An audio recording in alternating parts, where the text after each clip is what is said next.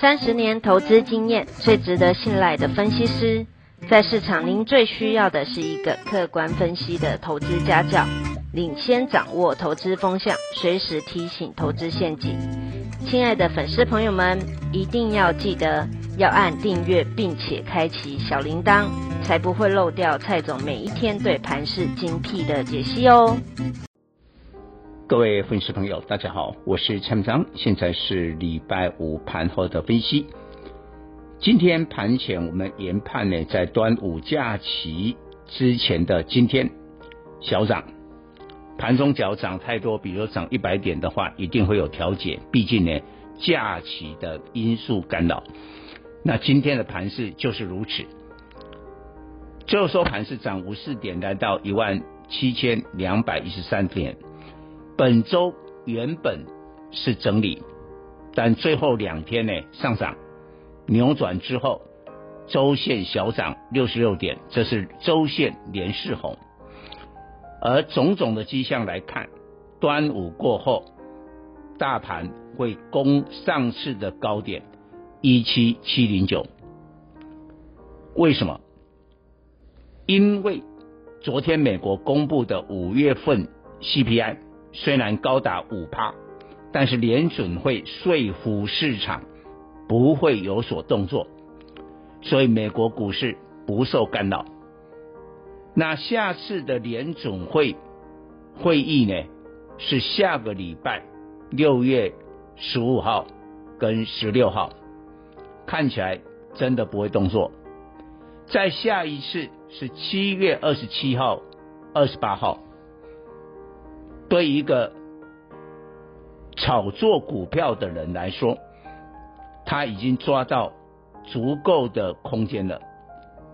因为下个礼拜联总会没有动作，不会讨论缩减 QE，不会回收资金。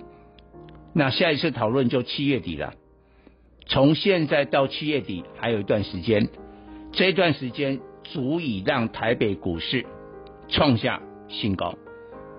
所以你要从这个角度来说明，并且我们也看到今天新台币在盘中大升一角，资金源源不断的汇入，外资今天再度买超了百亿，这个理由都是我讲的这个部分，在下两次的联总会会议记录再来紧张吧，那是时间是在七月底，但到底呢？端午过后有什么股票来带领大盘攻坚挑战一七七零九？答案就在今天最强的航运。我们知道中国大陆深圳的盐田港现在正在拥塞当中，那这个拥塞比较三月下旬的苏伊士运河长龙的长四轮来看更为严重。长试轮那一次的塞港大概六天，盐田港到目前已经长达十四天，所以货柜轮的运价还会持续的飙涨。今天万海锁住了涨停，创下了新高；长荣逼近涨停，也创下了新高。另外搭配 BDI 指数海峡型的 BCI 的大涨，散装轮今天也表现不错。所以不管是货柜、散装，今天都一致的上涨。但是我有讲过了，请我们所有的粉丝呢调整了我们的思维。过完农历年之后，台股的主流不是电子，是传产。等于过去三四个月，你操作传产的人大赚，操作电子的人，除了你挑到特别厉害的股票。否则你的绩效追不上传产。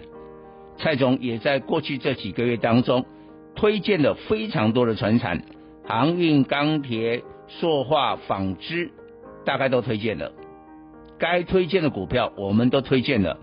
我的会员大概一档又一档的这个传产都是大获全胜，获利相当的很好，相当的好。但是从现在端午开始。台股就变成了双主流，电子跟传产。那传产现在呢，还是主流，但是它没有办法。你也可以发现今天的现象，航运那么强，但不像过去立刻带动所有的传产一起大涨，没有。所以呢，它是一个带着一个的，不是同时的。所以端午过后，可能有其他的船产会表现，我们认为会，但不会一起来。这一点大家要在节奏上要抓对。那电子也有机会，但是今天因为船航运太强，所以大部分的电子就休息。